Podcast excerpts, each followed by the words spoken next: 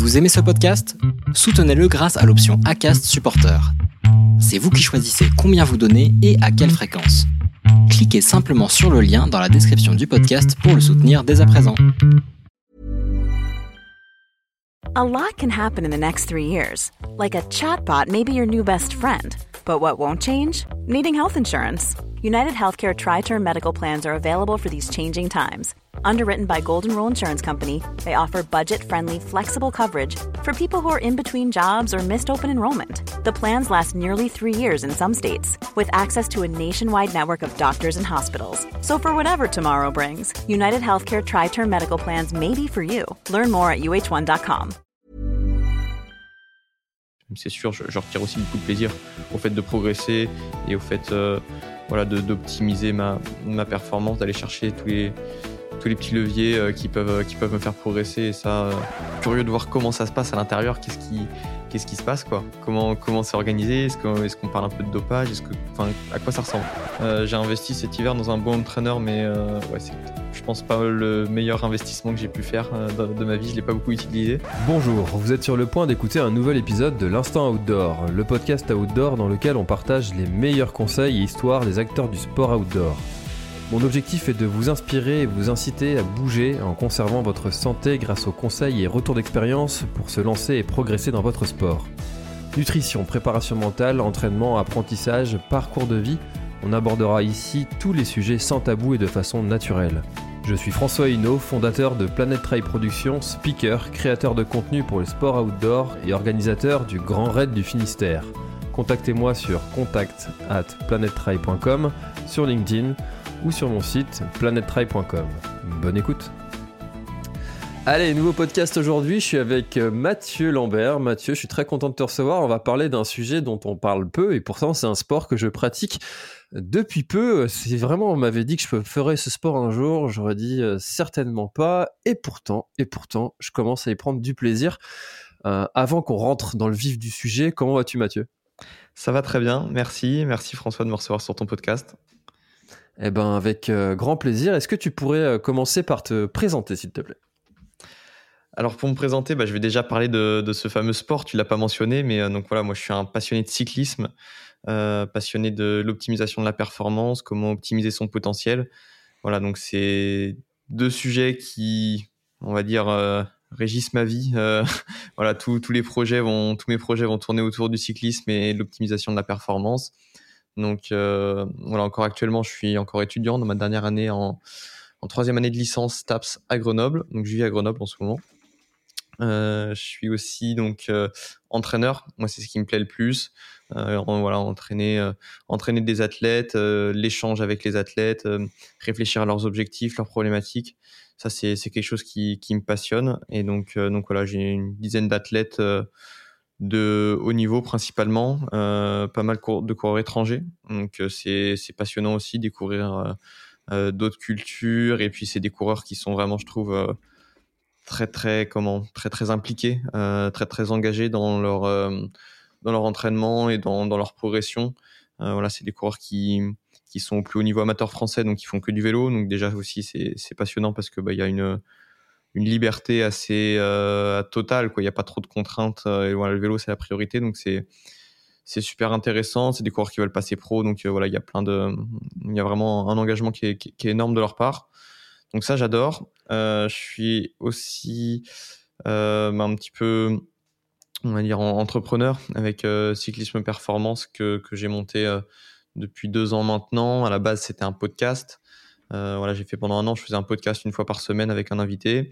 Et puis euh, depuis un an, bah, je me suis associé avec deux autres entraîneurs qui étaient un petit peu plus euh, aguerris, on va dire, qui étaient déjà un petit peu plus installés dans le milieu du cyclisme pour développer cyclisme performance avec l'idée de proposer bah, continuer à, en, fait à partager la connaissance et l'idée derrière c'était de, proposer des, formations en ligne et voilà pour partager au, plus grand nombre les, dernières avancées scientifiques et puis bah en fait euh, les, méthodes euh, pour progresser. Et puis bon, moi ça va de, du testing physiologique, donc du, lactate, euh, du, je parle de la musculation, de la nutrition, enfin, en fait tous les sujets qui encadrent la performance.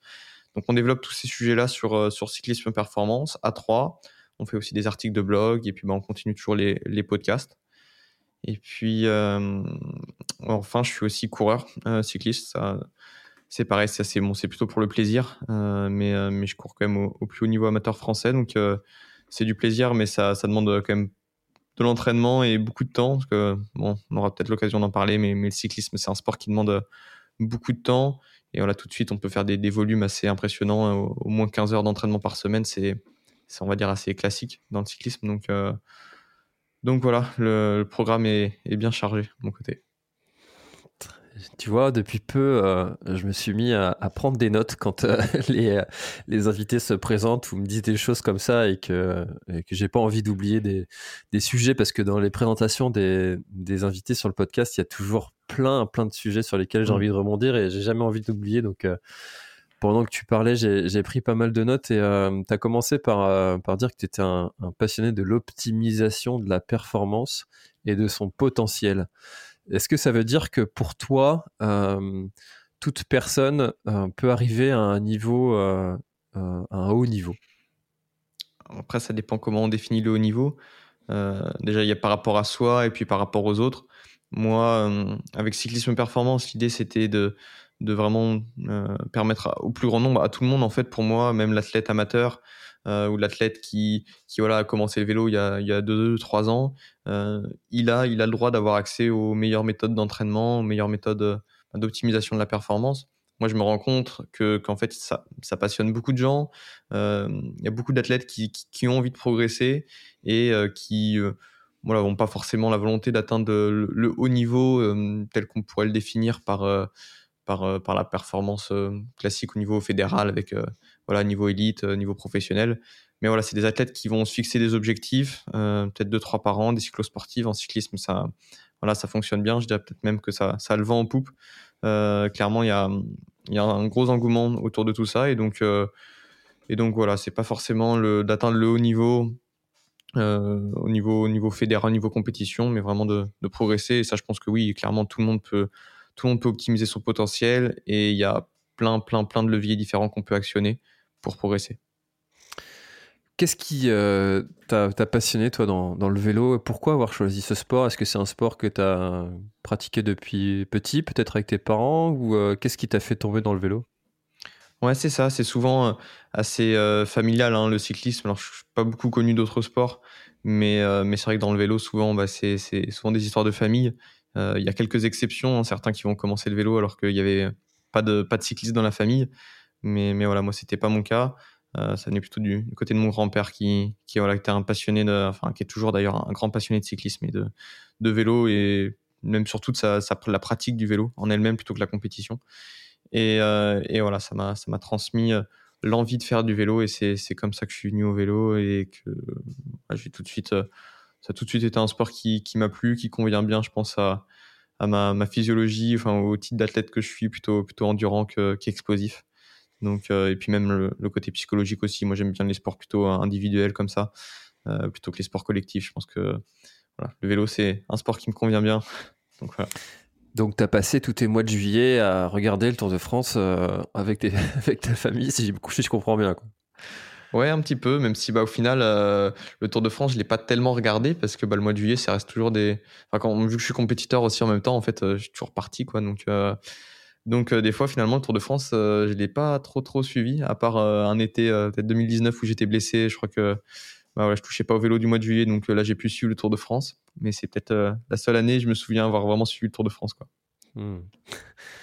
En tout cas, moi, c'est des souvenirs que j'ai. Je vois mon père. Euh, toi, je m'appelle Ino, hein, donc euh, il y a quand même un truc hein, dans, la famille. J'avais remarqué. et, euh, et, ouais, je me souviens de mon père qui regardait ça avec passion. Personnellement, je, je, je, je, prends pas le temps de le faire, même si. Enfin, je sais pas comment on fait pour rester autant de temps devant la, devant la télé, ça, ça correspond pas trop, mais, mais j'adore en tout cas regarder comme ça les, les petits résumés de la journée quand même. Euh, tu disais qu'il y a une, différentes cultures dans, le vélo. Euh, ça se traduit comment euh, concrètement entre les différents pays? Ah, c'est une bonne question. Euh, bah, clairement, il y a on va dire, la culture anglo-saxonne et la culture des pays dire, fondateurs du vélo, j'ai pas envie de dire ça, mais, je pense aux, voilà, aux Belges, aux Français, aux Italiens, aux Espagnols, quoi, au final, ce qui représente quand même beaucoup, beaucoup d'athlètes dans, dans, le, dans le peloton. Et puis, bah, il y a des, voilà, les athlètes anglais, notamment, australiens, les Américains. Voilà, en fait, y a, qui, eux, ont une culture très différente. Et vraiment, au niveau de la performance, euh, ils, sont, ils sont assez intéressants parce que, bah, comme je, le disais, le vélo, en tout cas en France, ça reste un sport où, où voilà, c'est les, parents qui le pratiquaient, les grands-parents qui le pratiquaient, euh, les directeurs sportifs, les entraîneurs pendant longtemps, en fait, c'était juste les anciens coureurs. Dès qu'ils avaient fini leur carrière, ils passaient entraîneur ou ils passent euh, directeur sportif. C'est un petit peu le cas encore maintenant, mais ça, change un peu avec euh, de plus en plus de réglementation. Il faut certains diplômes, il faut avoir une licence STAPS, il faut, certaines choses qui font que ça change un petit peu. Mais, du coup, en France, la tendance, c'est que ben, en fait, on répète ce qui se faisait depuis des années et sans forcément évoluer. Et puis, on reste. voilà, c'est une famille, le vélo. On va dire qu'on reste, on entre nous et on ne va pas forcément voir, voir ailleurs, voir ce qui se fait dans d'autres sports et puis chercher à progresser.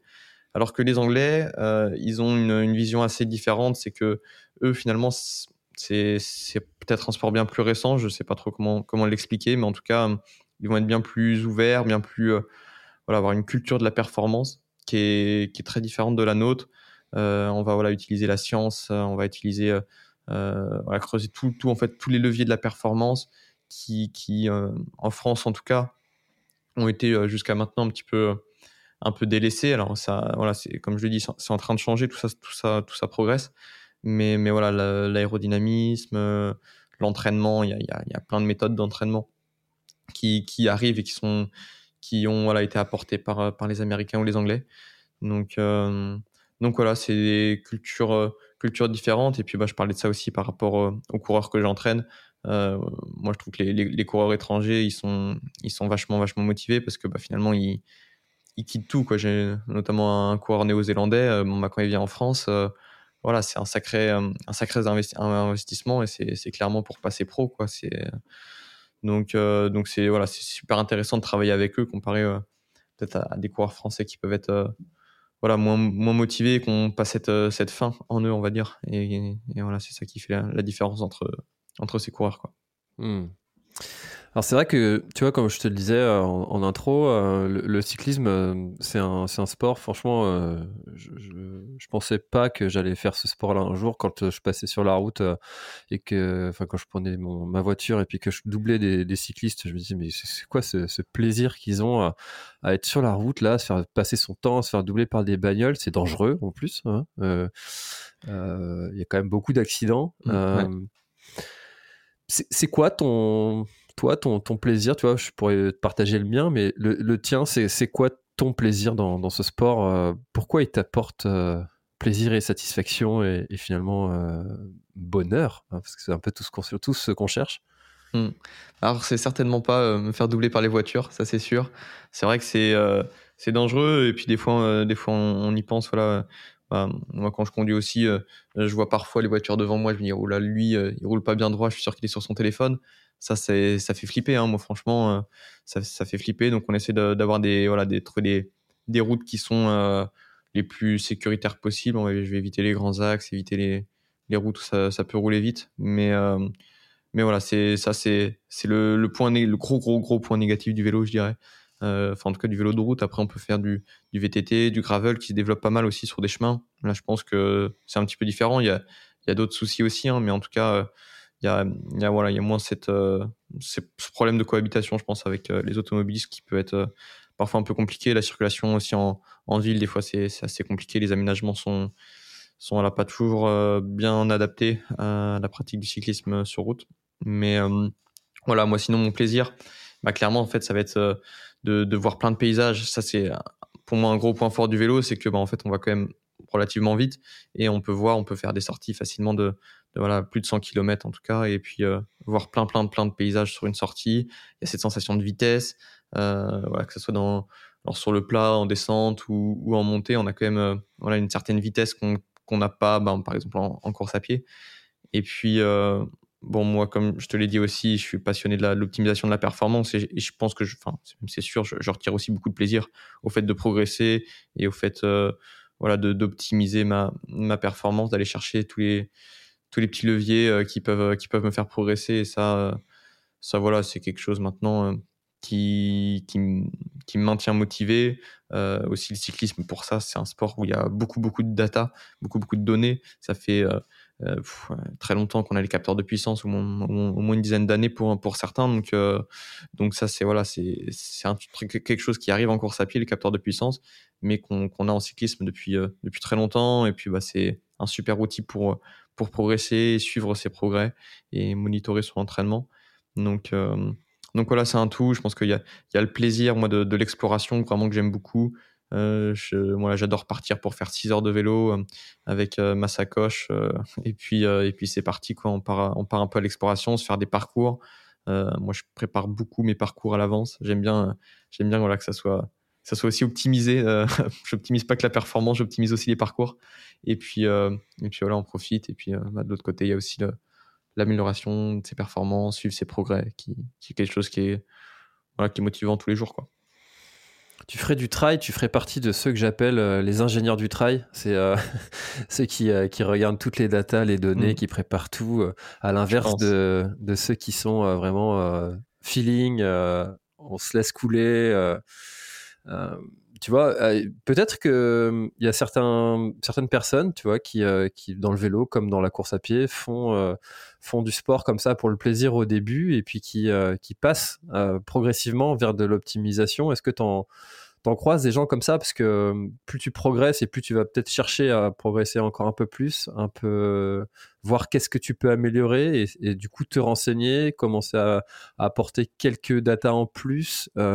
Euh, dans le vélo, c'est comme ça aussi, c'est un petit peu, tu, rajoutes cette composante, puis celle-ci, puis tu analyses ci, tu analyses ça, tu te rends compte qu'il y a ça qui est, que tu peux améliorer aussi. Enfin, il, doit y avoir tellement de paramètres, tant techniques que physiques, que entraînement croisé. Enfin, Mmh. Euh, ah oui, non, c'est presque infini, hein, tous, les, tous les paramètres qu'on peut optimiser.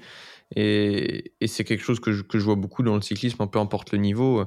Euh, voilà, c'est courant de croiser euh, des, des, des, athlètes qui ont voilà, commencé le vélo peut-être il n'y a même pas un an et qui, sont, qui vont déjà chercher à optimiser leur matériel, qui vont chercher voilà, à optimiser tous les, tous les petits détails. Donc, donc voilà, je pense qu'il y, y, a tous les profils. Hein. On en, je croise aussi beaucoup qui, qui vont, euh, euh, voilà, qui voudront jamais entendre parler de, capteurs de puissance ou, ce genre de choses.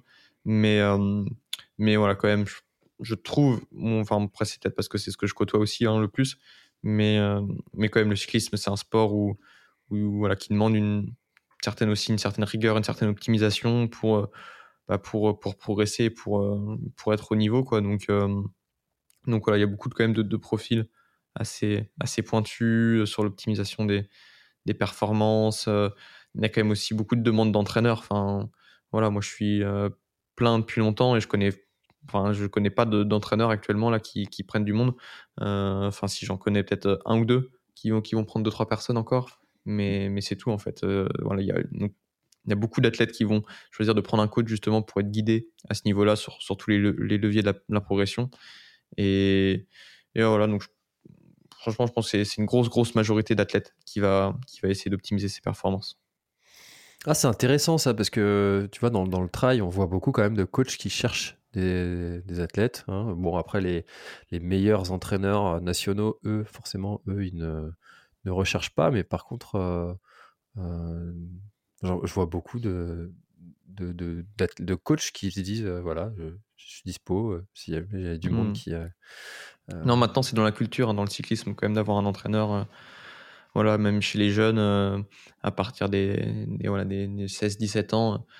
Moi, je me souviens quand, j'avais cet âge-là, c'était une question qu'on se posait entre, coureurs, entre nous. C'est ah bah t'as un entraîneur ou pas, tout ça. C'était quelque chose.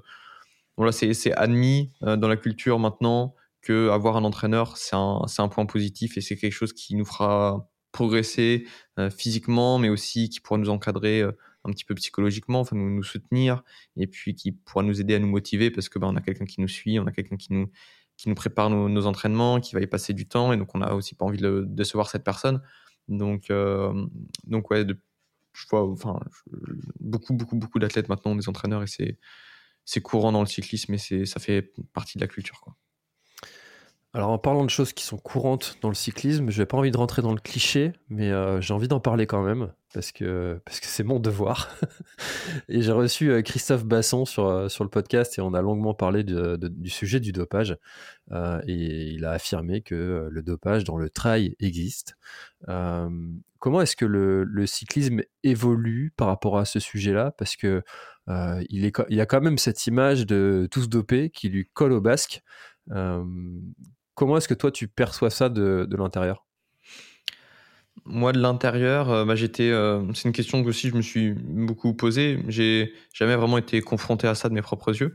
Mais euh, voilà, depuis cette année, moi, je travaille pour l'équipe Cofidis, qui est au plus haut niveau du cyclisme professionnel, qui est au niveau World Tour. Et voilà, j'étais curieux de voir comment ça se passe à l'intérieur, qu'est-ce qui, qu'est-ce qui se passe, quoi. Comment, comment c'est organisé, est-ce qu'on, est-ce qu'on parle un peu de dopage, est-ce que, enfin, à quoi ça ressemble? Et concrètement, euh, ça m'a beaucoup rassuré parce que bah, j'ai été présent sur euh, tous les stages cet hiver, j'ai passé plus de 20 jours avec eux. Et euh, alors déjà, on, parle dopage, en tout cas, euh, comment dire, prévention, enfin de, de, voilà, des pratiques dopantes. Euh, c'est un sujet qui est abordé et clairement le discours c'est que ben n'y a pas de ça, il n'y a pas de ça dans en tout cas dans, dans l'équipe Cofidis, ça ça n'a pas sa place. Donc voilà, moi ce que ce que j'en ai compris, c'est vraiment que, en tout cas au niveau des équipes, pour moi dans le cyclisme professionnel, j'ai pas de doute sur les sur les équipes. J'imagine, et ça j'en suis enfin presque sûr même qu'il y a des, individualités qui, qui doivent tricher. Ça, ça, je pense qu'il y en aura toujours malheureusement. Et voilà, ça c'est certain qu'il y en a. Et je pense que c'est commun à tous les sports. Mais il n'y a plus euh, ce, ce, dopage organisé euh, vraiment dans les équipes où euh, là, bah, c'est bah, voilà Christophe Basson euh, j'ai écouté certains de ses, podcasts où, il était invité où voilà, en fait, on limite, on, te laisse presque pas le choix et, et c'est le, c'est voilà, quand, quand on se dope pas, c'est, on est une exception. Là, je pense que c'est, plutôt l'inverse maintenant. Euh, les tricheurs, ça va être une exception et il y a quand même une, majorité de coureurs euh, propres, comme on dit, une quantité de contrôle qui est, qui est incroyable. Bah, justement, là, sur, les stages en Espagne où j'étais avec l'équipe Cofidis, euh, les contrôleurs, ils sont passés, euh, je ne sais pas exactement le nombre de fois, mais ils sont passés quand même plusieurs fois, euh, contrôler plusieurs coureurs, etc. à chaque fois. Et voilà, c'est des coureurs qui vont mettre dans le cyclisme leur localisation. Ils doivent la mettre, ils doivent tout le temps mettre leur localisation pour être. Voilà, il y a beaucoup de contrôles inopinés. Il y a des contrôles sur les courses. Donc voilà, en tout cas au niveau professionnel, le, le, cyclisme est très contrôlé et je suis plutôt rassuré. Enfin voilà sur, sur, le dopage. Après, je pense au niveau inférieur au niveau amateur, au niveau auquel je, moi, moi je cours. Je vois qu'il y a assez peu de contrôle. Euh, il y en a, mais ça reste, euh, ça reste quand même limité. Moi, je me suis jamais fait contrôler, pourtant je cours quand même un, un bon niveau. Et voilà, là, j'imagine qu'il y a peut-être plus de coureurs qui vont, qui vont, qui vont tenter de, tricher. Après, voilà, pareil, au niveau, au niveau même euh, cyclosportif, euh, ce qui est grande fond d'eau, voilà, ça c'est pareil. Je pense que euh, j'en ai, alors je commencer à en faire cette année un petit peu des, grandes fonds d'eau, des cyclosportives et voilà des épreuves qu'on appelle de masse, je crois un petit peu. Enfin, voilà, oui, en tout cas, type l'étape du Tour par exemple.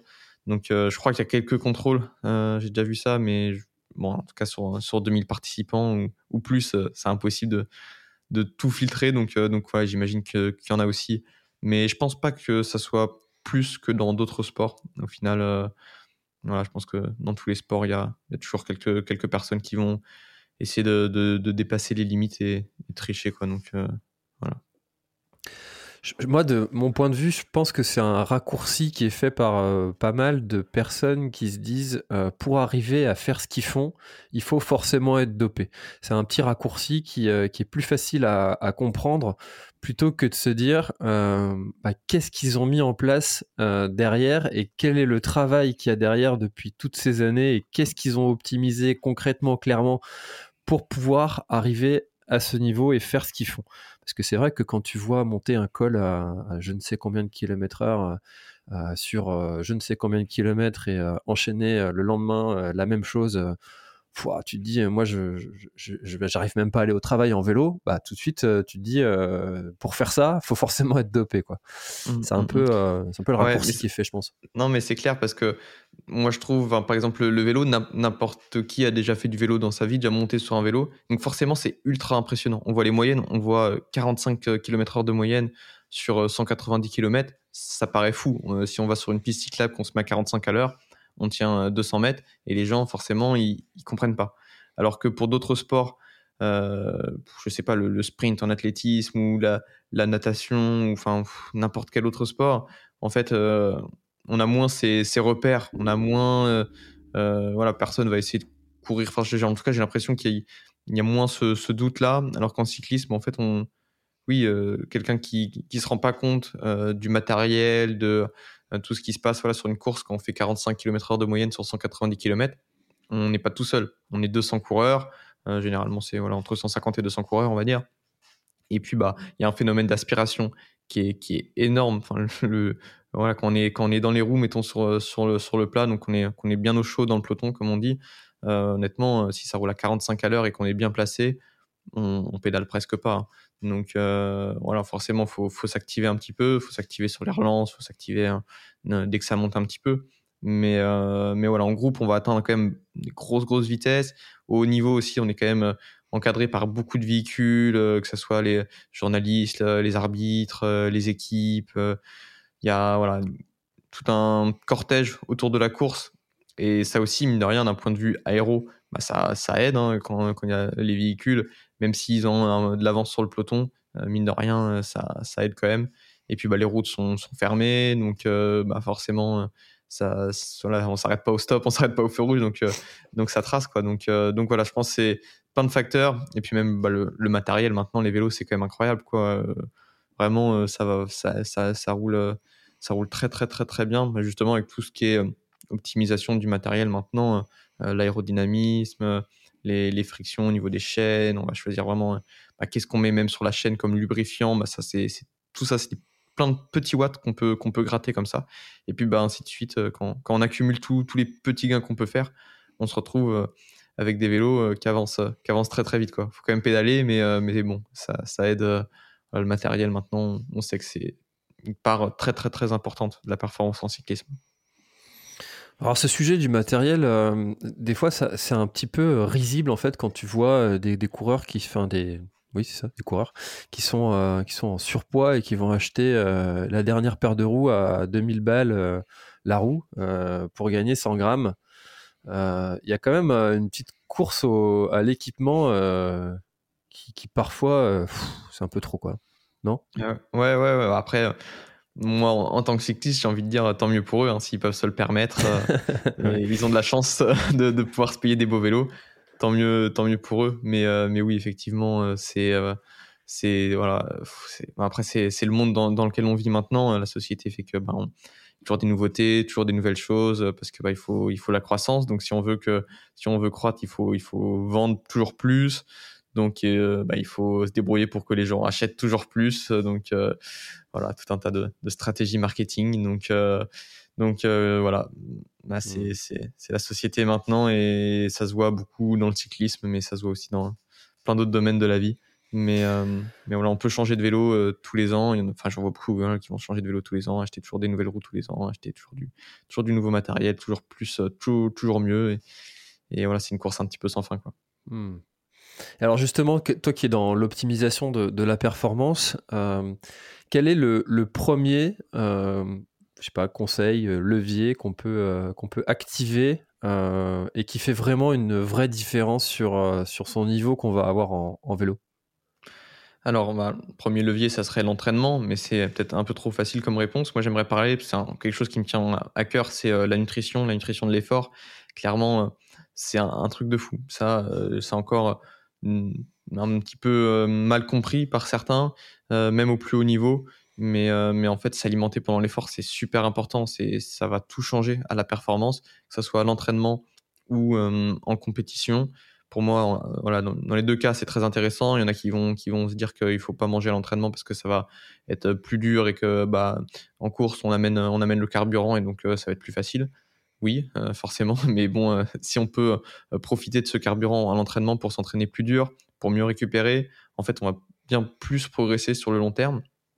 Et puis, ça n'empêchera pas de, bénéficier des, effets positifs de la nutrition de l'effort pendant, pendant la compétition. Donc, donc voilà, pour moi, c'est c'est un sujet d'actualité. Ça, voilà, on en parle de plus en plus. Et voilà, souvent, c'est finalement un problème d'éducation plus que plus qu'autre chose en fait. Hein. c'est voilà, pendant longtemps, ça a été répété que c'était en tout cas quelque chose qui était pas essentiel et puis au final maintenant on se rend compte que, que ça fait tout, tout, toute la différence et voilà chez n'importe qui euh, à qui voilà j'ai pu donner des conseils sur la nutrition moi j'ai fait notamment une formation sur la, nutrition de l'effort euh, bah, j'ai eu plein plein de retours ultra positifs vraiment enfin il y en a qui me disent ça, a changé ma vie alors on un peu exagéré mais euh, mais, mais clairement les sensations à l'entraînement elles ne sont plus les mêmes on revient d'un entraînement on a pu faire 4-5 heures d'effort facilement à la fin on n'est pas fatigué on rentre on n'a pas faim.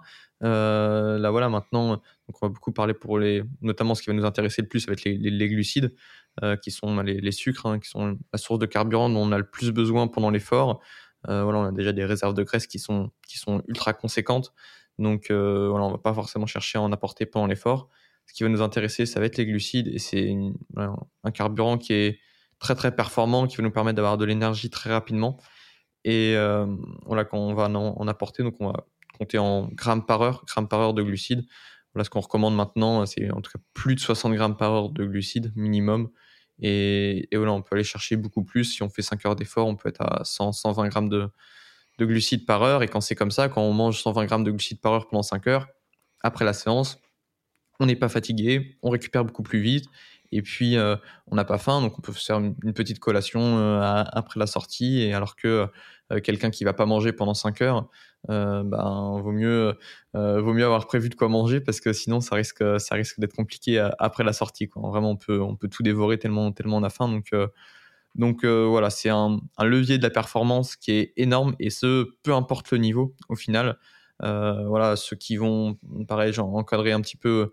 il y a voilà, l'année dernière quelques cyclistes qui, qui débutaient hein, dans le vélo, qui avaient peut-être un an d'expérience, qui avaient du poids à perdre et pour qui ça leur paraissait logique euh, de ne pas manger pendant l'effort parce qu'ils voulaient perdre du poids. Sauf qu'en fait, bah, moi, je dois leur expliquer que justement, ils vont plutôt bénéficier de manger pendant l'effort pour pas rentrer après la sortie, être complètement cramé et puis bah, devoir tout dévorer, puis au final, euh, bah, manger beaucoup plus que ce qu'ils avaient besoin. au final, quand, on mange bien pendant l'effort, euh, c'est sur le long terme une meilleure progression, une meilleure récupération, et puis une meilleure performance. Quoi. Donc c'est pour moi le, levier peut-être le plus sous-estimé et pourtant euh, peut-être le plus important. Quoi. Alors justement sur le podcast, j'ai un partenaire, un partenaire nutrition, donc tu me fais une transition toute, euh, toute faite. Euh, c'est NAC, le partenaire que j'ai sur, sur le podcast pour l'année 2023. Et, personnellement, j'utilise leur mélange pour boisson, quand, surtout en vélo, parce que tu vois ce que tu as décrit, je, me suis vachement reconnu là-dedans dans dans j'essaye de pas manger pour euh, pour euh, me dire que quand je suis en compète et que j'apporte ce carburant, et eh bah forcément je, je, vais avoir un peu plus de, de punch. Euh, mais depuis, j'utilise surtout en vélo leur, leur, mélange pour boisson, c'est très pratique en vélo parce que tu mets ça dans, dans tes gourdes. Mmh. donc, chers auditeurs, n'hésitez pas à aller checker. Je vous mets un lien dans la description sur. Il y a deux goûts citron vert, pastèque. Euh, ça passe plutôt bien et, euh, et, vous avez un petit code promo en plus dans la description pour, euh, pour aller prendre vos produits si vous le souhaitez. Et donc, NAC, ça me fait penser à, une question que, que j'ai envie de te, poser, Mathieu, justement, avec ce sujet de, de la performance. comment est-ce qu'on sait finalement ce qu'on ce qu'on doit manger? Est-ce que toi, tu es plutôt vraiment à regarder, à compter? Ou, ou est-ce que comme en ultra trail, on, a souvent cette culture de l'écoute du corps, de se dire euh, je mange quand j'ai faim, je bois quand j'ai soif. Euh, toi, tu, regardes vraiment euh, telle heure, je dois manger ça, telle quantité ou feeling? Ouais, clairement pour la, nutrition de l'effort, on est, pour moi, on est en, tout cas obligé de passer par là un moment pour se rendre compte en fait concrètement, parce qu'il y a des coureurs qui ont, moi je vais leur poser la question, est-ce que tu manges bien, qu'est-ce que tu manges pendant la course, etc. Ils vont me dire oui, oui, je mange bien, j'ai mangé deux pâtes de fruits pour trois heures d'effort. puis moi, si on fait le calcul, ils ont quoi? 10 grammes par heure de glucides, grand, grand maximum, donc c'est ridicule. Et en fait, voilà, c'est important d'objectiver au moins à un moment qu'est-ce qu'on a mangé, et puis bah, le, gap qui nous reste par rapport aux, recommandations pour optimiser sa performance et sa récupération. Donc, voilà, pour moi, c'est important de l'objectiver à un moment et de, de calculer. voilà, moi, j'ai un, pour les coureurs que j'entraîne, un fichier Excel dans lequel ils, remplissent ce qu'ils ont mangé et puis ils peuvent euh, faire leur stratégie en amont parce que bah, c'est important aussi, euh, moi, pour n'importe quelle course et même les entraînements, au final, de, préparer la stratégie en amont parce que bah, si on si voilà si on n'a pas ce qu'il faut en fait dans nos poches ou si on n'a pas ce qu'il faut avec nous, on va pas pouvoir s'alimenter comme il faut. Donc c'est important de, prévoir en amont pour avoir ce qu'il faut, avoir ce qu'on a besoin et, pas manquer. Donc euh, voilà pour la nutrition, l'effort clairement, ça peut ça peut pas s'improviser et voilà même s'écouter moi je, je, veux bien qu'on qu'on essaye de s'écouter le problème c'est que si on se base seulement là-dessus euh, comment on fait si euh, en fait on a pris trois barres j'en sais rien dans notre poche et puis au final on, on veut s'écouter sauf que bah en fait on avait que trois barres dans notre poche et puis bah on en a plus quand, quand on en a besoin parce qu'on a on a déjà mangé nos trois barres donc voilà je pense que c'est important à, un moment de de préparer d'anticiper et de, voilà, de calculer un petit peu qu'est-ce qu'on qu'est-ce va avoir besoin, qu'est-ce qu'on devrait consommer idéalement. Et puis après, euh, rien n'empêche d'adapter pendant, pendant la séance euh, si besoin. Mais, mais encore une fois, je trouve que, euh, en tout cas pour la, la nutrition de l'effort, on va quand même atteindre une quantité qui est, qui est supérieure à ce qu'on ce ressent. Enfin, moi, qu'on qu'on va commencer à être sur 100 grammes par heure de glucides, bah, c'est plus que, que ce qu'on mangerait généralement naturellement. Et, pourtant, c'est n'est pas pour, euh, pour ça que, que c'est mauvais. Au contraire, c'est souvent, voilà, si, on, si en tout cas on fait une course assez longue et avec euh, des intensités, ça sera ce qui permettra d'optimiser le plus les performances. Donc, euh, donc voilà, non, s'écouter, c'est bien, mais ça a ses limites, en tout cas au niveau de la nutrition. au niveau de la soif, c'est déjà un petit peu plus intéressant. Voilà, il y a beaucoup d'études maintenant qui montrent que euh, c'est plus intéressant de s'écouter, de boire à la soif, plutôt que de suivre un plan précis où il peut y avoir un risque de, euh, surhydratation et derrière euh, ce qu'on appelle l'hyponatrémie, qui est un, taux de sodium trop faible dans, le sang et qui voilà, est dû quand, on boit trop d'eau et ça, ça peut être quelque chose qui est, qui est même mortel, donc c'est assez grave. Et, là, pour le coup, voilà, boire à la soif, c'est plus pertinent. Mais encore une fois, si euh, on n'anticipe rien du tout, en fait, le problème, c'est OK, on peut boire à la soif, sauf que si on n'a pas de quoi boire, bah, on va pas pouvoir euh, boire à notre soif si on n'a plus rien à boire. Donc, euh, pour moi, voilà, quoi qu'il arrive, c'est important à un moment d'anticiper. Alors, voilà, après, je sais que sur des épreuves plutôt ultra, c'est un peu différent. Il y aura aussi des contraintes de, logistiques. mais voilà, en tout cas, sur les épreuves plus courtes où il n'y a pas cette contrainte logistique, ça sera super important euh, d'anticiper. Après, je sais qu'en vélo, c'est aussi assez facile. Hein. On peut, voilà, on a nos, bidons euh, qui, seront, qui seront bien remplis. On peut calculer exactement combien il nous en faut. Euh, au haut niveau, bah, on a du ravitaillement, on a des, assistants, on a les voitures derrière pour récupérer à boire s'il si, faut. On a les poches qu'on peut bien remplir. Souvent, les poches sont quand même assez grandes. Donc, donc voilà, d'un point de vue logistique, c'est quand même plus facile en cyclisme, je pense. Mais voilà, ça n'empêche que pour moi, à un moment, il faudra calculer pour euh, anticiper ce qu'on aura besoin. Ah, euh, c'est, exactement ce que j'ai vécu sur, euh, sur la partie s'écouter. Hein. il y a, quand j'ai commencé le, le trail, c'était vraiment la culture de faut boire une gorgée toutes les 10 minutes. Et du coup, j'avais même mis un chrono sur ma montre, qui, ma montre a sonné toutes les 10 minutes et je buvais un petit peu. Au final, je vomissais tout le temps tout le temps, ah tout le temps.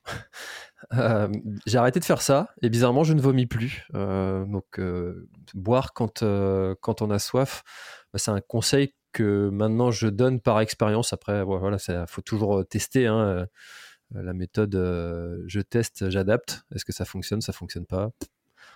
Chacun, chacun peut dire ce que la méthode qui est, la plus adaptée. Il y a quelque chose aussi en, vélo que j'ai découvert, c'est c'est de la technique. Euh, en fait, il suffit pas de monter dessus et pédaler, quoi. Il y a une technique en, vélo. Comment tu travailles ça? Ah, euh, ça c'est ouais, c'est clair, c'est super important. Euh, comment on le travaille? C'est, je pense, être déjà conseillé par, par quelqu'un en face. En fait, c'est comme n'importe quel sport, la natation, bah, on va prendre un, un, prof de, qui va nous apprendre à nager. bah, le vélo, c'est un, un, petit peu pareil. Il faudrait, voilà, en tout cas, être accompagné au début pour savoir comment on change de vitesse. c'est des trucs un petit peu un peu simple, hein, mais c'est clair que si on passe pas par cette étape-là, comment bien utiliser son braquet, en fait, c'est super important et ça, on le voit chez ceux qui, débutent, bah, c'est pas toujours bien compris exactement quel, euh, quel braquet on doit utiliser, comment, comment changer de vitesse, comment. Donc, ça, c'est une étape importante. Après, il y a tout ce qui est freinage, tout ce qui est descente. Euh, voilà, encore une fois, je pense qu'il faut être, faut être accompagné là-dessus et, avoir euh, quelqu'un de plus expérimenté qui peut, qui peut nous, nous, nous aider. Voilà. Mais c'est clair que c'est bah, c'est super important parce qu'on perd une énergie folle euh, si, euh, si, voilà, si on ne sait pas descendre, si on ne sait euh, pas freiner, qu'on n'est pas très à l'aise sur le, le, vélo. Ça va, ça va nous demander beaucoup, beaucoup d'énergie. Donc après, voilà, c'est comme tout, ça s'apprend avec le temps et puis le, le travail. ça s'apprendra. C'est pas parce qu'on commence le vélo sur le tard que, que c'est entre guillemets foutu et qu'on pourra plus progresser d'un point de vue technique. Non, il n'y a pas de raison. Si on travaille et qu'on y fait attention, on pourra progresser euh, sans problème sur euh, la technique. Et puis, euh, puis voilà, après, ça vient, ça vient aussi assez naturellement avec le temps et avec les heures de pratique. On, on progresse d'un point de vue technique, mais je pense que c'est important d'être accompagné au moins au début pour bah, tout de suite avoir les bons automatismes et prendre les bonnes habitudes. Quoi. Tu vois, c'est ultra pertinent ce que tu dis parce que moi, je m'en suis rendu compte quand je suis allé courir avec avec, enfin, euh, rouler du coup, tu vois, les vieux automatismes. Je suis allé rouler avec, euh, avec un ami euh, de, de, mes beaux-parents et, et qui, qui, lui, faisait du vélo à, à, plutôt bon niveau, comme ça, et il a depuis fait du vélo depuis toujours, voilà, puis on a été partager une sortie ensemble. Et c'est en fait, après cette sortie qui m'a dit, purée, ça se voit que t'es un, es un coureur, tu fais tout en puissance, t'es raide. Euh, et, en fait, pour moi, ça, ça voulait rien dire ce qu'il me disait. Tu vois, moi, je, monte sur le vélo, je roule, j'appuie dessus, et puis voilà, fin de l'histoire. Euh, mais en fait, euh, bah en fait, non, c'est beaucoup plus complexe que ça, quoi. Mmh, mmh. Ouais, c'est ça. Il y a voilà, bah c'est comme tous les sports hein, de toute façon. Après, je pense que le, le, vélo reste quand même assez accessible comparé à d'autres sports. On peut, voilà, on peut s'en sortir assez rapidement et je pense euh, progresser d'un point de vue technique assez rapidement. Puis après, euh, voilà, une fois qu'on a un niveau satisfaisant, euh, ensuite, déjà, ça se perd pas vraiment. Et puis, c'est. voilà, il n'y a pas non plus une, marge de progression d'un point de vue technique qui est, infinie. Une fois qu'on a atteint un bon niveau, ensuite, on, pourra le garder. Et puis, et puis, voilà, se faire plus plaisir. Ce que je pense, c'est, c'est quand même important aussi pour son plaisir quand on n'est pas très à l'aise sur le vélo qu'on va se fatiguer au final plus vite, on va être peut-être moins euh, rassuré aussi parce que bah, mine de rien on est quand même euh, sur la route donc euh, des fois ça peut voilà ça peut nous sauver de, bien maîtriser son vélo que ce soit dans les descentes ou, ou voilà avec la circulation parfois on a, on a quand même besoin de de, faire des freinages d'urgence ou de voilà ce genre de choses qui sont des choses qui s'apprend et si on l'a jamais fait bah, c'est comme en voiture au final on a besoin de s'entraîner un petit peu et puis de, maîtriser pour euh, maîtriser voilà ces, techniques pour être plus plus serein et mieux profiter du cyclisme. Et toi qui es dans, justement encore une fois dans, l'optimisation de, la performance, euh, quel est ton avis sur les, euh, les méthodes euh, Swift avec Home Trainer et puis un écran connecté Alors pour tous ceux qui connaissent pas, je, vous mettrai un lien dans la description pour aller voir à quoi ça ressemble la méthode Swift exactement. on dit Swift, mais parce que tu vois, moi j'ai essayé l'année dernière en pendant l'hiver 2021, ouais, 2021-2022.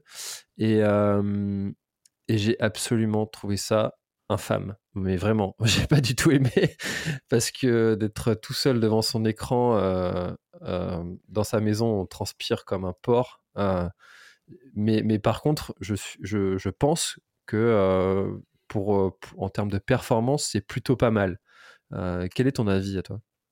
Ouais, alors euh, bah c'est vrai que ça s'est beaucoup développé avec euh, le Covid notamment et les, les confinements successifs euh, qu'il y a eu, voilà, qui, où on a été contraint de, de ne plus sortir pour, pour faire du vélo. ou en tout cas, voilà, s'il y avait un rayon, je me souviens plus exactement le, rayon, mais pour faire du vélo, c'était vraiment compliqué. Donc, voilà, beaucoup se sont rabattus sur les home trainers connectés, donc notamment bah, Zwift, qui est en fait une, plateforme qui va nous permettre de pédaler dans un monde virtuel. Euh, qui voilà le, but principal finalement ça va être de, se divertir pendant qu'on pendant qu'on pédale. Alors je suis pas un grand fan non plus. Euh, j'ai investi cet hiver dans un bon home trainer mais euh, ouais c'est je pense pas le meilleur investissement que j'ai pu faire de, de, ma vie. Je l'ai pas beaucoup utilisé. Voilà ça dépanne. Mais voilà moi je n'utilise pas énormément. Après chez ceux que j'entraîne ça va être un outil quand même pratique enfin notamment sur les les athlètes qui vivent en région parisienne ou qui ont un métier de euh, bah, qui ont un métier tout simplement quand, on finit à, tard le soir euh, et que en fait on n'a pas le temps de rouler dans la journée. Euh, le cyclisme, pour le coup, c'est vrai que bah, vu que ça demande un peu de temps, ça demande d'être d'être dehors. Bah, voilà, par rapport à la, course à pied où on peut on peut se débrouiller peut-être le midi, on peut se débrouiller peut-être un peu plus facilement pour s'entraîner. En cyclisme, parfois c'est un peu compliqué. Et puis surtout quand on habite dans une grande ville où il y a la circulation, en fait, si on part, euh, euh, si on a euh, peut-être deux heures de disponible, mais qu'on passe déjà une heure pour traverser la ville, enfin une demi-heure pour sortir de la ville et une demi-heure pour rentrer, qu'on a finalement une heure de sortie, c'est pas très très bien optimisé. Donc il y a beaucoup d'athlètes amateurs qui vont, qui vont bah, finalement faire une majorité de leurs entraînements, en tout cas leurs entraînements en semaine sur un home trainer connecté et puis utiliser des plateformes comme Zwift. Euh, et puis bah, dans ce cas-là, ça, ça, fonctionne très bien. Après, bah, tu vois, tu parlais de technique juste avant. Le risque aussi, c'est si on fait euh, euh, presque exclusivement de l'home trainer connecté, où au final, là, pour le coup, niveau technique, il n'y a pas grand-chose, si ce n'est appuyer le plus fort possible sur les pédales. bah là, pour le coup, on peut se retrouver avec des personnes qui ont un, gros moteur, qui ont un gros niveau, sauf que dès qu'on les met dans la circulation, dès qu'on les met dans la vraie vie, finalement, c'est un petit peu plus compliqué parce que bah, n'ont pas ces habitudes, ils n'ont pas ces automatismes de, de, position sur le vélo, de freinage, de virage, euh, tout cet aspect technique au final qui, qui va manquer. Donc, euh, moi, je pense que c'est important, si en tout cas on veut être performant dans la vraie vie, de euh, faire aussi du vélo dans la vraie vie.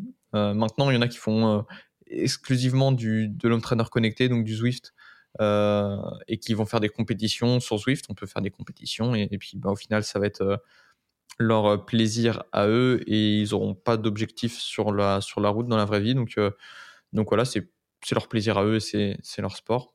Euh, finalement, c'est pas exactement le même sport que le cyclisme sur route parce que ben, il y a moins de composantes matérielles, moins de, composantes techniques aussi, donc euh, ça, voilà, c'est un petit peu différent.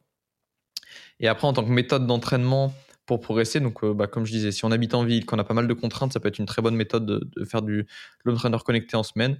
La, la gros, le gros problème qu'il peut y avoir, c'est l'aspect technique, mais c'est aussi euh, le fait de faire trop d'intensité, souvent, on va compenser le fait que bah, sur un entraîneur connecté, qu'on soit chez soi tout seul, euh, ça peut être vite un peu long. Hum, sauf quand on fait des intensités, justement, et qu'on va se mettre au final toujours à bloc, toujours à faire des exercices, faire des courses aussi. Il y en a qui vont faire 3-4 euh, courses dans la semaine sur Zwift. Et là, le problème, c'est quand on a trop, trop, trop d'intensité. Et c'est pas bon du tout pour progresser sur le long terme. Là, on va se fatiguer plus qu'autre chose. Et je recommande pas du tout. Euh, clairement, c'est une très mauvaise méthode d'entraînement de faire euh, trop d'intensité. Donc euh, voilà, si on roule, si on fait une à deux séances intenses par semaine, pour moi, c'est le, grand maximum pour en tout cas durer sur le long terme et progresser. Donc voilà, ça implique qu'il y ait des séances du coup plutôt endurance, même sur Zwift, même sur Home Trainer, c'est possible. Là, on peut faire une heure, une heure en endurance, c'est pas pas un problème. C'est pas parce qu'on n'a pas fait d'exercice et qu'on n'a pas fini la séance complètement cramé qu'on va pas progresser. Et voilà, donc ça, c'est ceux qui veulent, qui veulent progresser, pour moi, ils doivent faire vraiment très très attention là-dessus. Ceux qui veulent juste euh, se défouler après le travail et ils s'en fichent de progresser, bon, à la limite, euh, bah, voilà, ils peuvent se défouler s'ils veulent, mais ça sera pas le plus optimal pour progresser. Quoi. En, trail, on a. Pardon. J'ai failli m'étouffer en commençant ma question. en trail, on a euh, quelque chose qui est apparu, bon, maintenant il y a quelques années, euh, qui s'appelle l'entraînement croisé. Euh, donc le concept, c'est d'aller faire un autre sport que son sport de prédilection qui est le trail ou la course à pied. quand tu es en montagne, c'est assez facile, entre guillemets, parce que l'hiver, tu vas aller faire du ski. quand tu es en plaine, c'est un peu plus compliqué, entre guillemets, parce qu'il faut aller soit faire de la natation, soit faire du vélo. mais faire du vélo l'hiver, c'est pas, pas forcément évident. Est-ce que en, vélo, dans l'optimisation justement de la performance, on a aussi ces concepts d'entraînement croisé, d'aller faire un autre sport pour progresser dans son sport Quel vélo? Non, beaucoup moins. beaucoup moins, on n'en parle pas du tout. ça peut être intéressant, mais c'est pas non plus le plus intéressant. Parce que bah, déjà en, course à pied, bah, ça peut être intéressant quand même pour limiter tout ce qui est traumatisme, euh, tout ce qui voilà, tous les impacts en fait. Donc là, on peut faire des sports comme euh, tu as, parlé de natation, de cyclisme. on va pouvoir accumuler du, volume d'entraînement euh, sans, en tout cas avec beaucoup moins de risques de blessures. Donc ça va être intéressant sur cet aspect-là. Et puis on va pouvoir quand même développer tout ce qui est endurance, donc les adaptations qui s'en suivent au niveau cardiovasculaire, au niveau musculaire, au niveau mitochondrial. Après, en cyclisme, on peut déjà accumuler beaucoup de volume, on a déjà assez peu de risques de blessure, donc pour le coup, c'est un, peu moins utile. Par contre, ça va être très utile euh, plutôt d'un point de vue finalement. Euh, en fait, on a le problème inverse en cyclisme, c'est que vu qu'on a très peu de, traumatismes, de, chocs répétés, on risque de, perdre un petit peu en densité minérale osseuse. Donc, c'est vraiment la, solidité des os au final. Alors qu'en course à pied, bah, il y aura beaucoup d'impact et finalement, on va se, renforcer au fur et à mesure grâce à ces impacts. Donc, pour le coup, euh, faire un petit peu de course à pied en complément du cyclisme, ça peut être une excellente chose bah, pour se protéger euh, finalement euh, de, cette perte de densité minérale osseuse qui peut amener à, de l'ostéoporose euh, finalement bah, de manière précoce, en tout cas plus précoce que, la moyenne. Donc, donc dans ce cas-là, ça peut être intéressant et ça peut permettre d'améliorer les performances sur le long terme parce que bah, si lors d'une chute, qui sont des choses qui arrivent quand même assez régulièrement, en tout cas dans le cyclisme de compétition, où voilà, on va quand même tomber plusieurs fois par an, euh, bah, si on, peut éviter une fracture, sur le long terme, on va bien plus progresser parce que bah, on va être euh, moins longtemps arrêté. Donc, euh, donc c'est une bonne chose. Moi, je le, je le recommande. Après, c'est parfois un peu compliqué à placer. c'est pas toujours, toujours évident à organiser, mais c'est ça peut être vraiment une bonne chose. Il n'y a pas de contre-indication à le faire. Après, il y aura hum, la, la, musculation. Je ne sais pas si on peut parler ça de, de, de techniques croisées, mais voilà, la musculation, c'est un, sport euh, qui, qui permet d'améliorer ses performances en cyclisme et même globalement dans tous les sports d'endurance. Euh, on, peut, on peut suivre des programmes de, de musculation. Donc euh, voilà, en cyclisme, c'est assez courant et c'est de plus en plus courant aussi de faire de la musculation toute l'année, en faire bah, surtout une bonne préparation hivernale on ira deux, deux, fois par semaine en salle de musculation pendant entre novembre et janvier. Et puis ensuite, une fois que la, la saison est lancée, que les beaux jours sont de retour, on, va en faire euh, ce qu'on appelle un, rappel de musculation. En gros, c'est pour pas perdre ses qualités, c'est super important pour maintenir les adaptations, euh, notamment nerveuses, qui sont des adaptations qui vont, qui vont nous intéresser. Euh, pour voilà, augmenter ce qu'on appelle le taux de développement de la force, par exemple, donc la vitesse à laquelle on va être capable de, développer le, plus de force possible. Donc finalement, c'est l'explosivité. Euh, améliorer le recrutement de certaines unités motrices. Donc les unités motrices, c'est euh, ce qui va connecter différentes, euh, enfin, des, packs de fibres musculaires, on va dire. Il y a des fibres musculaires, enfin des, unités motrices de, plus en plus grosses qui vont réunir des fibres musculaires de plus en plus rapides. Et ces fibres musculaires-là peuvent nous, nous intéresser. C'est important de savoir les recruter. Et ça, c'est quelque chose qu'on va pouvoir développer avec la musculation, justement. Et qu'on pourra, du coup, ben, maintenir euh, si on fait un peu de musculation euh, toute l'année. Donc, euh, donc voilà, en cyclisme, il y a quand même peu de, pratiques croisées, mais un petit peu de musculation, un peu de course à pied. C'est c'est en tout cas ce que, ce que je recommande et il n'y a pas du tout de contre-indication à le faire. Ouais, plutôt dans une démarche de sport santé personnelle plutôt que de recherche de performance, si ce n'est justement, comme tu disais, le, le fait de, de, se préserver et de récupérer plus vite en cas de, en cas de chute euh, ou en cas de pépin physique euh, autre. Euh, pas trop dans, un, recherche de, une recherche de, performance et d'amélioration de son, de son niveau. Quoi. Ok, hyper intéressant. Hyper intéressant, tu vois, ces différentes pratiques. Pourtant, on pourrait se dire que ça reste de l'endurance et puis il y a beaucoup de choses à apprendre. bon, de toute façon, c'est évident. Hein. Il y, a beaucoup de choses qui sont un peu similaires dans les concepts. Hein. toi, tout à l'heure, tu parlais de ne pas faire trop d'intensité.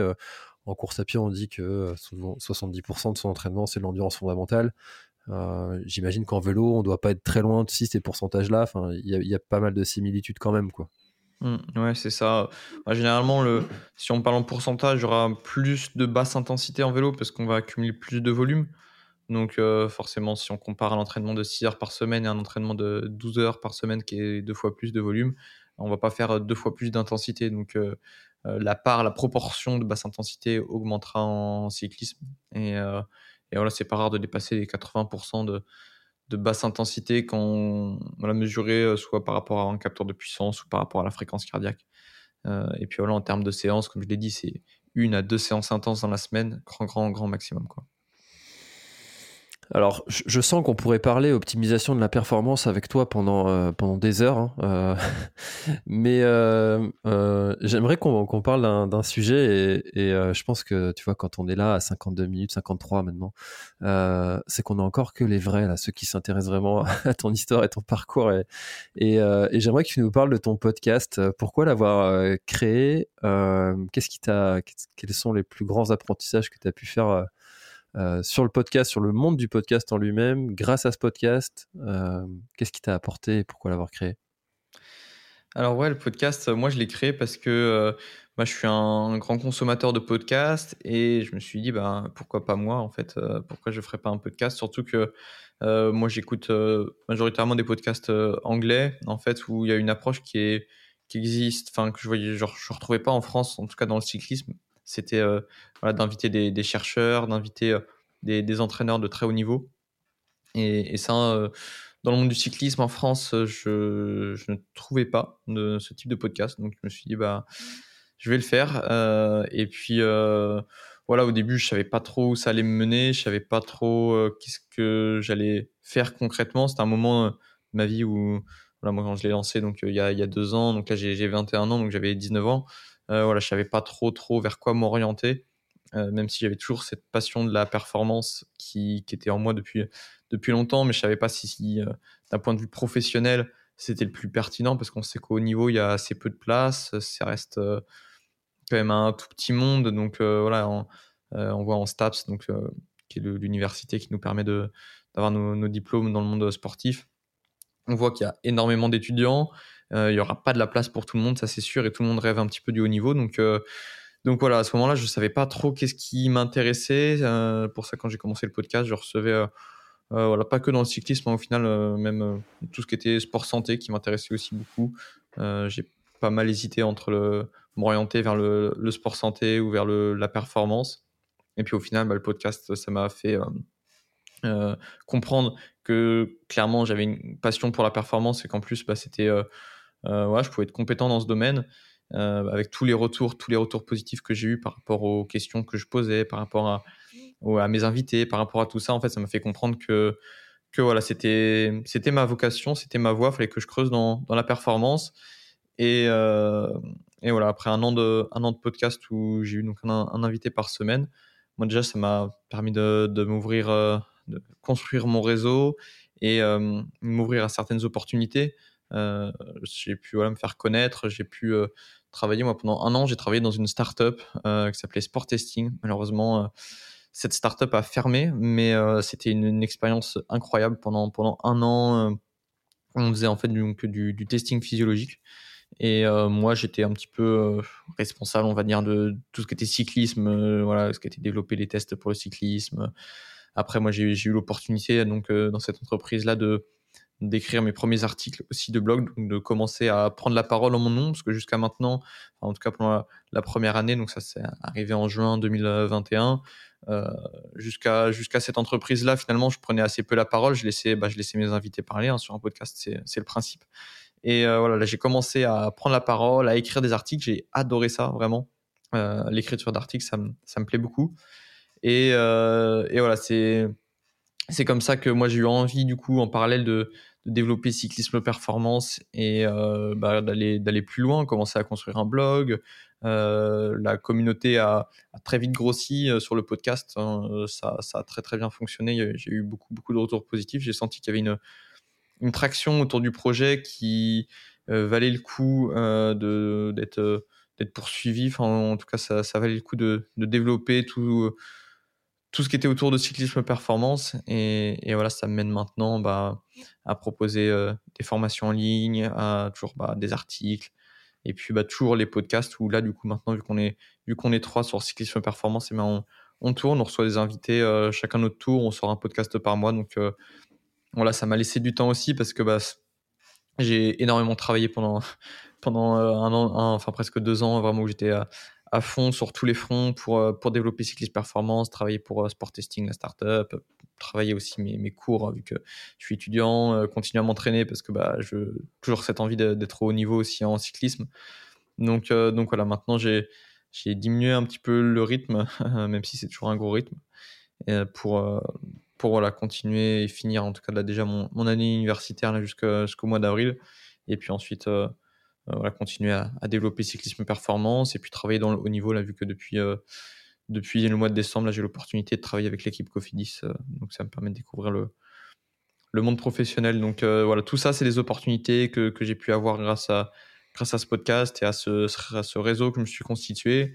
Et c'est génial, quoi. J'ai pu rencontrer plein de personnes passionnantes euh, qui, qui, voilà, maintenant sont, sont même devenus des, des amis avec qui j'ai pu beaucoup, beaucoup échanger, se rencontrer en vrai. Et c'est toujours sympa, quoi. Là, maintenant, quand je vais euh, sur les courses, euh, ben, voilà, je pense que c'est quelque chose que tu connais aussi, mais, mais voilà, il y a toujours des, des, personnes super intéressantes qui, qui viennent me voir pour, pour discuter, qui me disent qu'ils ont écouté les épisodes du podcast depuis longtemps. Donc, donc voilà, c'est que du positif et je regrette, je regrette pas du tout de m'être lancé. Ça, c'est la magie euh, du podcast et de la création de contenu en général. C'est que euh, t'arrive des choses que tu n'avais pas forcément prévues, anticipées, même peut-être même pas voulu, et puis qu'au final, euh, tu, ça, ça, se fait, ça, tu le vis, et, c'est magique, ça ces choses qui se créent grâce à ce que toi tu crées. Donc euh, les, connexions comme ça qui, euh, qui, arrivent, moi je trouve ça euh, génial et fabuleux, toutes ces opportunités. Si tu avais le choix entre entraîner ou rouler, tu prendrais quoi? Mmh. Entre moi qui fais du vélo ou entraîner les autres si je fais pas de vélo? Ah, c'est compliqué. Parce que ça, je l'ai vécu pour le coup avec Cofidis justement sur les, les stages cet hiver où où j'étais, euh, bah, j'encadrais les sorties, donc j'étais dans la voiture euh, derrière les coureurs et euh, ah, c'est compliqué quand même hein, quand il fait super beau en Espagne, ça donne envie de faire du vélo, donc choix très difficile et je pense que je pense que je préfère rouler quand même. ça doit être compliqué à, faire un choix. En tout cas, je te souhaite pas d'avoir à le faire un jour. Ouais, non. pourquoi est-ce que tu as choisi de, d'entreprendre parce que finalement, c'est tu es entrepreneur, euh, plutôt que de rejoindre en fait euh, une structure déjà toute créée. pourquoi c'est, quelque chose qui, ouais, c'est quelque chose qui, qui me plaît vraiment d'entreprendre. finalement, j'ai été salarié pendant un an chez, chez Sport Testing. mais j'avais bon, j'avais beaucoup beaucoup de liberté, j'ai, eu beaucoup beaucoup de chance et, et, ça m'a fait bah, découvrir concrètement ce que c'était le, le, vrai entrepreneuriat quand, quand voilà on, on monte une startup, il y a cette, vraiment cette grosse volonté de croissance, euh, de recrutement aussi, d'essayer de trouver les, bonnes personnes qui vont aider à le développement de l'entreprise. Donc, euh, donc ouais, ça, ça m'a, ça m'a beaucoup plu. Et, euh, et puis en même temps, bah, j'ai, j'ai, compris que travailler sur mes projets, où j'ai commencé en fait en parallèle de sport testing à développer mes projets vraiment d'un point de vue entrepreneurial, parce que bah, j'ai commencé à y chercher un, moyen de, monétiser ce que, ce que je faisais. Voilà, la première année de podcast, il n'y avait aucune volonté de monétisation. Euh, c'était euh, juste pour moi que je le faisais. Puis, euh, puis voilà, quoi, pour, il n'y avait aucune réflexion derrière. Et puis, bah, en fait, c'est venu, voilà, c'est venu quand, quand j'ai découvert le, le monde de la startup. ça, c'est un, un, écosystème qui est assez, assez passionnant parce que bah, c'est des, voilà, des personnes qui, qui ont beaucoup d'ambition, qui vont euh, voilà, se fixer des, objectifs euh, assez élevés. Alors, bah, souvent en startup, ça, ça, n'aboutit pas. Ça, c'est quand même très très courant que, que les startups s'arrêtent après euh, un an, deux ans ou voilà, même trois ans. Donc, c'est c'est très difficile l'entrepreneuriat. Mais, mais voilà, quand, quand, on a goûté en fait à, à ça, je trouve que c'est difficile derrière de, de revenir en arrière et de finalement travailler pour les autres. Donc, voilà, moi, c'est ce qui me plaît aussi avec euh, le fait d'être entraîneur. Hein. C'est pour ça que toujours envie, en fait, toujours eu envie de, faire, de devenir entraîneur, c'est que on a une certaine liberté et même si on est dans une structure, donc par exemple dans, une équipe professionnelle, comme c'est le cas avec l'équipe Cofidis, au final on a une grande, grande liberté parce qu'on est, on est chez nous, on n'a pas d'horaire de bureau et puis on, organise notre emploi du temps comme on veut. Euh, ce qui veut dire qu'on peut rouler. Ça, c'est cool, ça me plaît. Euh, mais voilà, les coureurs, quand ils s'entraînent, ben, ils vont s'entraîner la journée, puis on va les avoir au téléphone peut-être le soir, peut-être le matin. Donc euh, voilà, on peut organiser notre journée comme, on veut, et c'est ça qui est, cool avec l'entrepreneuriat et qui, se développe aussi beaucoup maintenant avec bah, depuis le, confinement le télétravail et en fait je pense qu'il y a beaucoup d'entreprises qui se rendent compte que bah, c'est un modèle qu'on peut suivre on peut laisser plus de liberté aux gens et, voilà pour le, la satisfaction, le bonheur, le, l'épanouissement personnel. Je trouve que je trouve que c'est, c'est super important. Donc euh, voilà, j'ai parlé plein de choses, mais euh, mais mais voilà pourquoi j'entreprends, c'est clairement d'un point de vue liberté, si on, peut dire ça, c'est de choisir ses contraintes et de voilà pas avoir à, à, suivre les contraintes justement qu'on, qu'on nous impose, mais choisir comment, on organise euh, nos journées. Ça ne veut pas dire qu'on ne travaille pas, mais euh, on travaille beaucoup, mais c'est nous qui, choisissons ce qu'on fait et puis on travaille pour nous, donc c'est cool. Quoi. Moi, je rêve de monter euh, une entreprise asynchrone, donc une entreprise où les gens travaillent quand ils veulent, d'où ils veulent. Euh, alors pas comme ils veulent, parce qu'il y a quand même quelques contraintes et quelques règles à respecter, mais euh, d'avoir comme ça euh, cet esprit d'entreprise, c'est quelque chose que je vais commencer à développer, tu vois, parce que voilà, je commence à vivre de mon activité et, et les souhaits de développement, c'est vers ça, quoi. C'est de permettre à d'autres de pouvoir justement vivre de cette, cette même aventure de liberté, parce que si j'ai envie de travailler de 22h à minuit, je le fais et je le fais régulièrement. Euh, mais ça me laisse aussi la possibilité d'aller à 16h30 chercher mes enfants euh, chez la nounou et à l'école. Euh, et ça, de pouvoir permettre à, d'autres gens de pouvoir le faire sans avoir cette, cette pression d'être le, le, dirigeant tout en haut de la chaîne, si, je puis dire, si on peut vraiment dire en haut c'est quelque chose qui, que je trouve, ça, je trouve cool, donc je me reconnais beaucoup dans, dans ce que tu as décrit. Euh, Mathieu, on arrive déjà à plus d'une heure d'échange. Est-ce qu'il y a quelque chose dont on n'a pas parlé et que tu aurais aimé ajouter euh, pour peut-être clôturer notre, euh, notre échange? On n'a pas parlé de, de l'apprentissage, de la curiosité, de de l'ouverture d'esprit, tout ça. Moi, c'est des, des, choses aussi qui me qui me tiennent à cœur, des valeurs importantes pour moi, euh, qui voilà.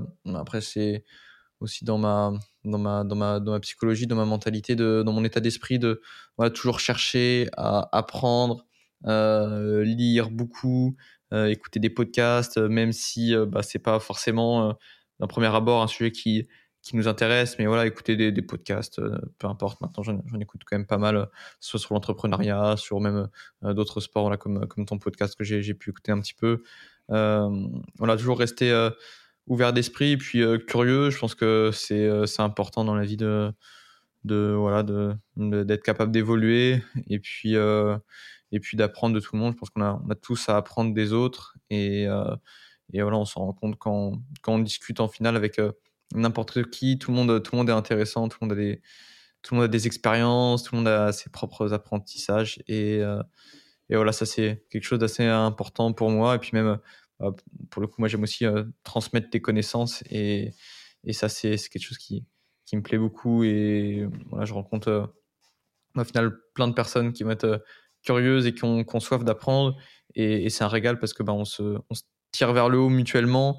Euh, moi qui ai envie de transmettre euh, des connaissances, c'est un super euh, moyen d'apprendre au final parce que bah, je vais, notamment pour mes, pour mes formations en ligne, où je vais passer des, des, semaines à creuser un sujet comme un fou. C'est quelque chose que je ferais pas. Je pense s'il n'y avait pas cette volonté derrière de transmission de connaissances, je, ne creuserais pas le sujet à ce point-là. C'est pas possible parce qu'il faut vraiment une, une, grosse, grosse volonté. Il faut réussir à synthétiser ses idées, les mettre en ordre. Voilà, quand on écrit un article, il faut ça, voilà, ça demande une, grosse rigueur parce que bah, euh, un article, s'il est mal construit, euh, ça se voit tout de suite et, ça, ça, ça, intéressera personne. Donc, euh, donc voilà, tout ça, c'est ce qui moi me permet d'apprendre Et bah, tous ceux qui me suivent et qui vont bah, essayer d'apprendre de, ce que moi j'apprends et de ce que je leur transmets, euh, bah, ça, va, ça va aussi beaucoup m'aider parce qu'il bah, y, a, y a de l'échange derrière. Euh, je reçois beaucoup de questions. On peut me suivre notamment sur, sur Instagram, sur LinkedIn. Euh, voilà, Mathieu Lambert. Je, je place, je fais un petit promo. Hashtag auto-promo. voilà. donc je réponds, je réponds aux questions. J'essaye. Des, des, fois, ça, je prends un peu de temps, mais, mais normalement, je réponds à tout le monde. Je réponds aux questions et c'est super enrichissant. Euh, voilà, pour tout le monde. Et, voilà, on se, je trouve que c'est c'est cool de, profiter comme ça bah, de, ceux qui souhaitent apprendre, euh, moi qui souhaite transmettre, mais j'apprends aussi de ceux qui veulent apprendre. Enfin voilà, tout le monde se tire vers le haut et c'est un cercle vertueux quoi. Bah, je te rejoins euh, complètement et parfois on me dit sur le podcast mais comment tu fais pour trouver des invités? Mais en fait des gens qui ont des histoires à raconter et à partager, il y en a mais des dizaines, des mmh. centaines, des, milliers, et ça s'arrêterait jamais. Je pourrais faire un épisode par jour sans problème. Sans problème, si j'avais justement cette, cette structure qui me permettrait derrière de déléguer certaines tâches, ce, serait, ce serait vraiment mais faisable largement et passionnant en plus. Merci beaucoup Mathieu pour, euh, pour tous tes apprentissages et euh, en tout cas moi j'ai appris. Euh, j'espère que vous aussi chers auditeurs, du moins ça, ça donne envie d'en savoir un petit peu plus sur le, sur le vélo et puis bah, d'aller écouter ton, ton podcast pour, pour en apprendre encore plus sur d'autres sujets puis à connaître les histoires aussi de, de certains cyclistes que tu as pu recevoir. Euh, je mettrai tous les liens dans, la description si vous voulez aller euh, suivre euh, les aventures de, Mathieu et puis lui poser aussi vos questions. merci beaucoup pour, pour ton temps et, et on se dit peut-être bientôt sur, sur la route, mais par contre il faudra m'attendre. Hein. Avec plaisir François, merci pour l'invitation et voilà, c'était un, un plaisir d'échanger sur ton podcast. À bientôt. À bientôt. Merci d'avoir écouté cet épisode de l'Instant Outdoor. J'espère qu'il vous a plu. Si c'est le cas, et même si ce n'est pas le cas, abonnez-vous pour ne rater aucun épisode. Parlez-en autour de vous et laissez-moi un commentaire sympathique sur Apple Podcast, c'est ce qui m'aide le plus à remonter dans les classements. N'hésitez pas non plus à le partager à chacun de vos contacts dans le sport. Chaque nouvel auditeur intéressé est une victoire. Si vous avez besoin d'un speaker pour votre événement, d'un contenu pour votre marque, d'infos sur le Grand Raid du Finistère, n'hésitez pas à me contacter à l'adresse contact at planettry.com. À bientôt!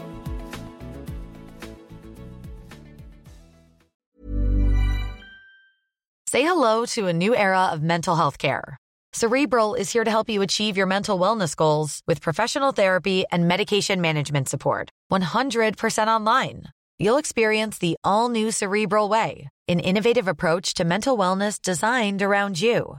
You'll get a personalized treatment plan from a therapist, prescriber, or both in a safe and judgment free space. Your cerebral therapist or prescriber will outline a customized plan with clear milestones along the way so you can get to feeling your best. With Cerebral, you're not alone in your mental health journey. We're here to empower you to live a fulfilling life. So take that first step towards a brighter future and sign up today at cerebral.com slash podcast and use code ACasts to get 15% off your first month. Offer only valid on monthly plans. Other exclusions may apply. Offer ends July 31st, 2024. See site for details. Voilà, l'épisode est terminé, j'espère qu'il t'a plu. Je t'invite à aller checker NAC, comme je t'en ai parlé au tout début de l'épisode, avec le code PlanetTrail, P-L-A-N-E-T-E-T-R-A-I-L. Tu auras moins 15% sur ta commande. Et moi, je te souhaite un très, très, très, très, très bon footing, très bon trajet. Bref, ce que tu es en train de faire, je te le souhaite un très bon. Allez, à bientôt dans un prochain épisode. Bye bye.